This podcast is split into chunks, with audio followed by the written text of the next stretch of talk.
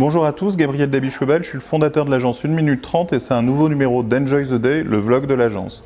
Aujourd'hui, je vais vous parler de parcours client et au-delà du parcours client, je vais vous reprendre un truc que j'ai lu dans l'HBR, donc l'Harvard Business Review, euh, donc le magazine d'Harvard traduit en français qui est de très bonne qualité. Et euh, il disait, et c'est très juste, qu'aujourd'hui le parcours client devient un élément du produit et même aussi important que le produit lui-même. À savoir la façon, donc tous les points de contact que vous avez à votre client, la façon dont vous les avez organisés pour vendre le produit. Et ça, ça constitue une part du produit. Et le succès d'Amazon en particulier, ou d'autres acteurs qui ont énormément bien travaillé leur parcours client, tient dans le parcours client plus que dans le produit, vu qu'Amazon vend la même chose que la FNAC et tout plein d'autres acteurs.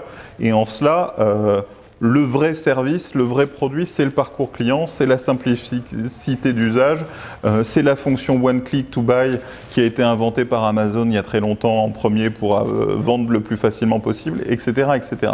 D'où l'importance aujourd'hui avec toutes ces plateformes, avec la digitalisation, d'avoir un responsable parcours client au même titre que vous avez un responsable produit ou un responsable distribution. Le parcours client a une vraie vocation essentielle dans le succès de votre entreprise et de votre service, au même titre que les autres. Je suis un peu dérangé par euh, la pétarade de moto derrière moi. Je ne sais pas si vous l'entendez, mais j'en suis désolé. Ça aussi, ça fait partie du parcours client. Euh, tout ça pour dire, il va partir. tout ça pour dire que euh, ne négligez pas cet aspect-là.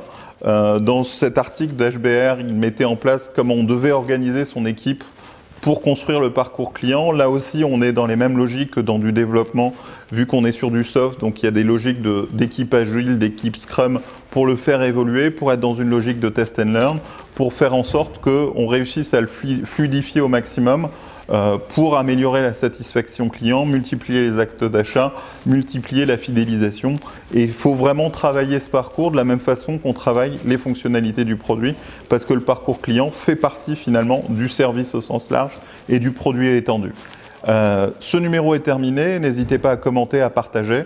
Euh, n'hésitez pas à nous suivre aussi et vous abonner sur notre chaîne YouTube pour avoir accès à l'ensemble des vidéos du vlog. Il y en a une tous les jours ouvrés. Merci à tous, enjoy the day et à bientôt.